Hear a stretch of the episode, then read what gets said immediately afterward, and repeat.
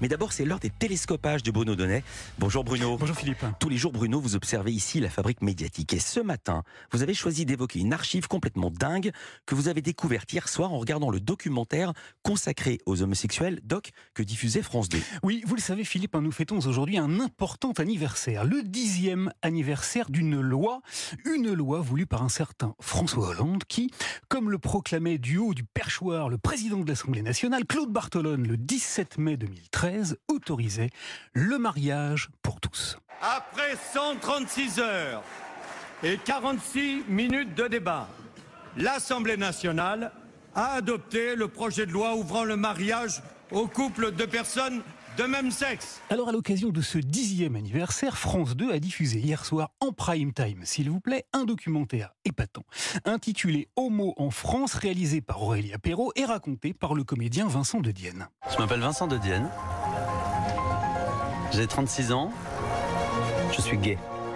Enfin, je suis homosexuel, quoi. Il y a été question des, des, évolutions sociétales, des progrès, mais également des archaïsmes qui ont longtemps pesé en France sur la manière d'évoquer l'homosexualité, notamment dans les médias. Et le thème qui a probablement été le plus brillamment abordé a été celui du fameux coming out. Comment dire, comment révéler à sa famille que l'on est homosexuel Avec beaucoup d'acuité, un jeune homme noir, il s'appelle M. Faomé, a d'ailleurs eu une remarque qui en disait long, très long sur le sujet. Ce qui a été le plus compliqué pour moi, ça a été d'être gay.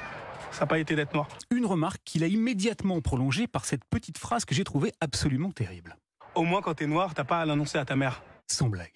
Voilà, en quelques mots, hein, toute la difficulté, mais également toute l'injustice du coming out était ici fort brillamment résumée. Et sur le front du coming out, justement, et de sa mise en scène médiatique, les auteurs du documentaire ont mis la main sur une perle, un extrait du feuilleton américain Dynasty.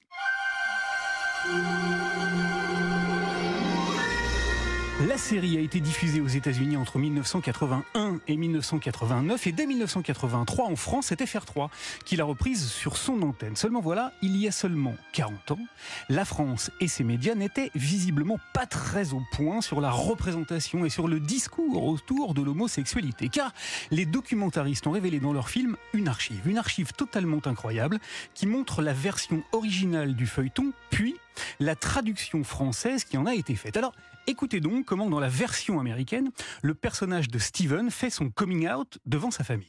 I'm a homosexual, Dad. I'm gay. And I want you to face it. Il dit je suis homosexuel papa, je suis gay, je veux que tu l'admettes et que tu le dises. Dis-le, Steven est gay. Devant le mutisme de son père, il implore alors les autres membres de sa famille de le dire à sa place et c'est sa sœur qui s'exécute. Steven is gay. Steven est gay, dit-elle. Voilà pour la version originale. Mais écoutez maintenant la traduction, l'adaptation, devrais-je plutôt dire, que la télévision française en a faite. Je ne suis pas comme vous tous, papa. Il faut me croire